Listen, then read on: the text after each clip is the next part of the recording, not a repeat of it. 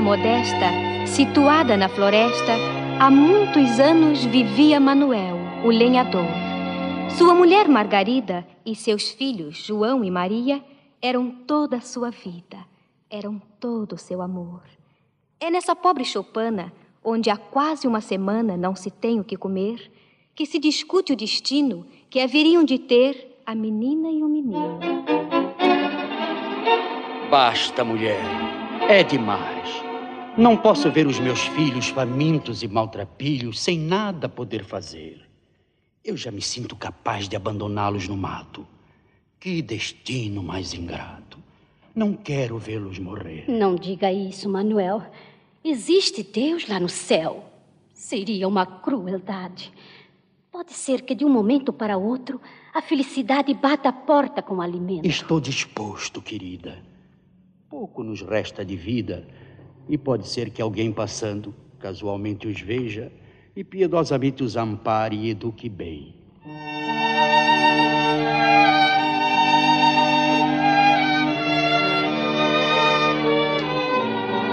O pranto da boa senhora não convenceu o marido, e assim ficou decidido que logo à primeira hora do dia seguinte sairiam para a jornada fatal, e os meninos deixariam perdidos no matagal. João e Maria, contudo, que estavam ainda acordados, de seu quarto ouviram tudo e ficaram apavorados. Que será de nós, meu irmão? Eu estou tremendo de medo. Não chore, irmãzinha, não. Calma. Escute um segredo. O que Joãozinho disse ao ouvido de Maria, por certo não foi tolice. Mas afinal, que seria? Só sei que ela se calou. E João foi ao quintal, de onde cedo voltou com um sorriso triunfal. E os dois se foram deitar sem mais nada recear.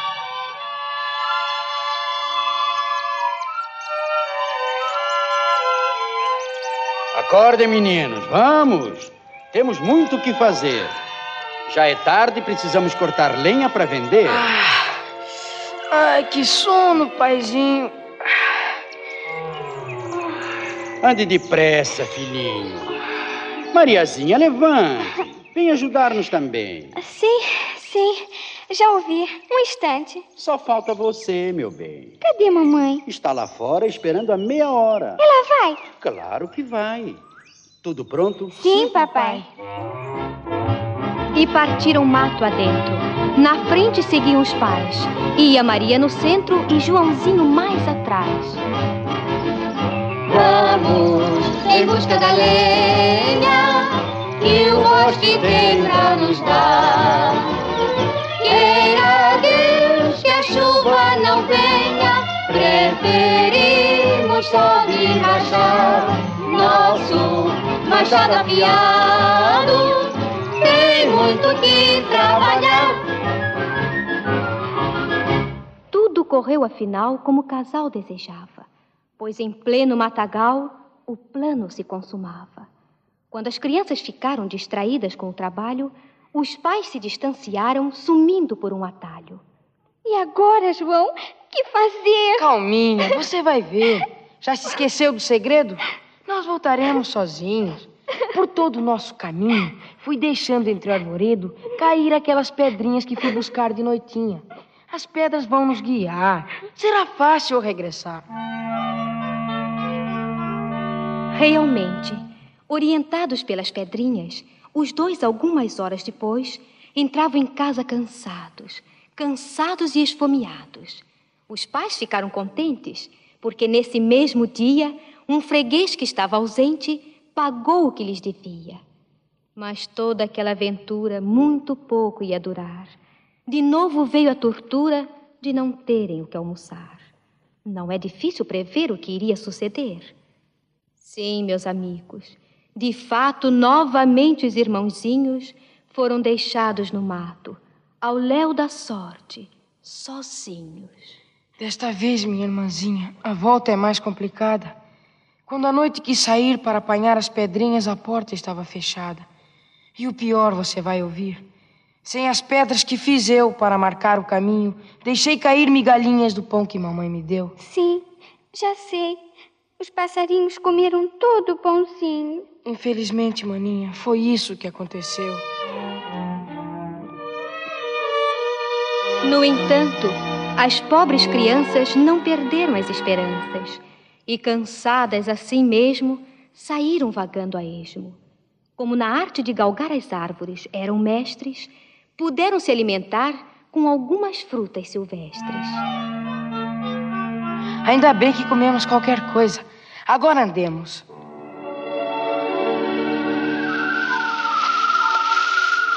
Maria, esse passarinho até parece uma escolta. Repare só. Vai e volta como mostrar o caminho. Quem sabe é mesmo, João. Vamos segui-lo então. Ih, eu já estou tão cansada. Vou me sentar nesse toco. Não, irmãzinha, qual nada. Quem sabe já falta pouco. Olhe, olhe lá, maninha. Veja que linda casinha. É mesmo. E é toda de doce. De doce de chocolate. Que bom seria se eu fosse a dona. Maninho, bate na porta. Que coisa louca. Já estou com água na boca. Não tire doce, Maria. O dono não gostaria. Espere que eu vou bater.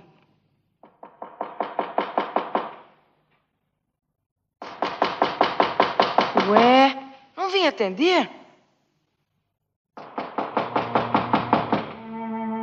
Quem é? Quem está batendo? Quem é que está comendo minha casinha gostosa? Meu Deus! Que veia horrorosa! Ah, são vocês, seus traquinas. Ah, vamos ter comidas finas. Desculpe, boa senhora. Pensei que isso na hora. Eh, Não, não vê que, que nos perdemos? Vimos sua casa e batemos. Então, meus queridinhos, até me causam alegria. Entrem, como uns docinhos. Preciso de companhia.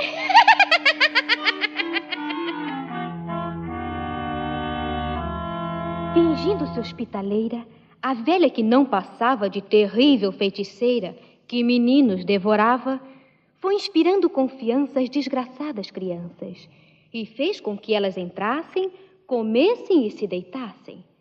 Como cansadas estavam, dentro em pouco ressonava. Com a ideia dos bons bocados que lhe estavam reservados, a bruxa sinistramente ria e cantava contente. Tô pulando de alegria, mas que bruta sorte a minha, pois há muito não comia carne humana tão fresquinha.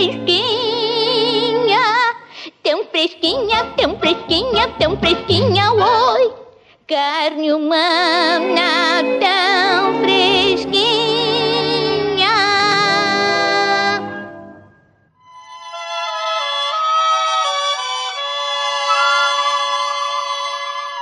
Ainda mal raiar o dia, já a bruxa se dirigia para a cama das crianças, com os olhos esbugalhados e dentes tão aguçados que mais pareciam lanças. Leva o garoto primeiro para engordar no puleiro. Não, não!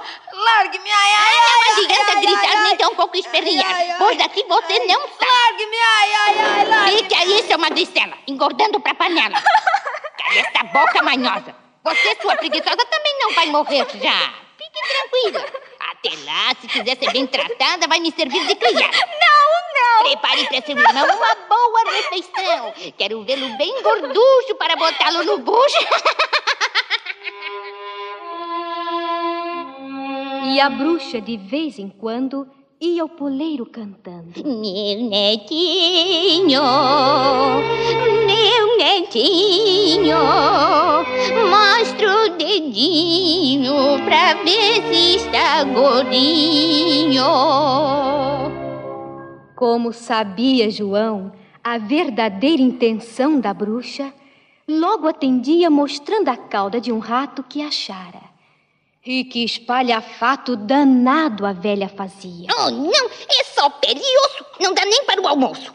E quando passou um mês, lá veio a velha outra vez. Meu netinho, meu netinho, mostra o dedinho pra ver se está gordinho. Que magreza, vejam só. Nem a doce pão de ló ele engorda um pouco mais. E eu sou roxa por torresmo. Isso também é demais. Vou devorá-lo assim mesmo. Maria, acende o fogão que vou assar seu irmão. É alto demais pra mim. Pois trepe numa cadeira e deixa de choradeira, hein? Não, não seja ruim assim. Menina, olha o castigo. É bom fazer o que eu digo. Mas nisto, o passarinho, aquele, meus amiguinhos, que fora visto na estrada, surgiu e disse a Maria como é que ela poderia ver-se livre da malvada. Eu não sei como fazer. Por favor, quer me mostrar? Isso não tem que saber, mas vai lá, vou ensinar. E assim que Maria viu que a feiticeira subiu, deu-lhe violento empurrão para dentro do fogão. Que bom! Ela está caída lá no fundo do fogão. Parece desfalecida.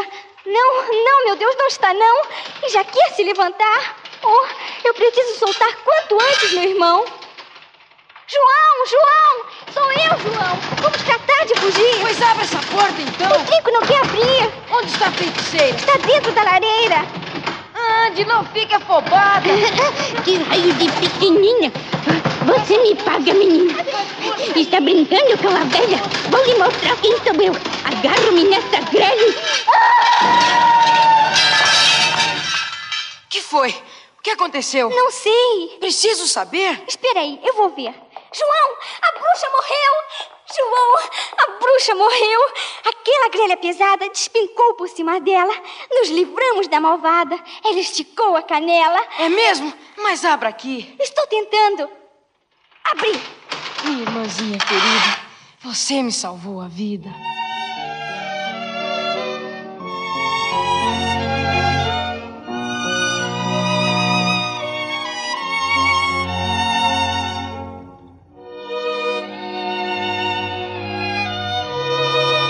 Saíram radiantes daquela casa infernal.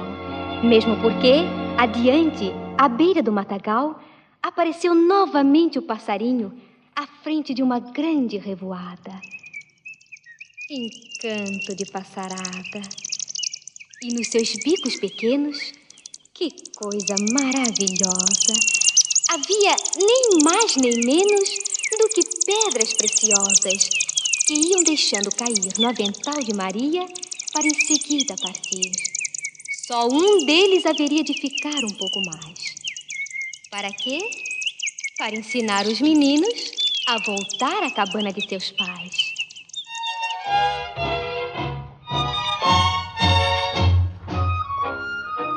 Numa choupana modesta, situada na floresta imensa, quase sem fim, depois de dias atrozes, ouviram-se quatro vozes felizes cantando assim. Todos são risos, todos são flores, na cabana dos lenhadores.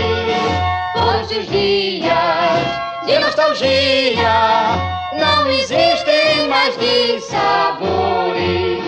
Todos são risos, todos são flores, na cabana dos lenhadores. De nostalgia não existem mais de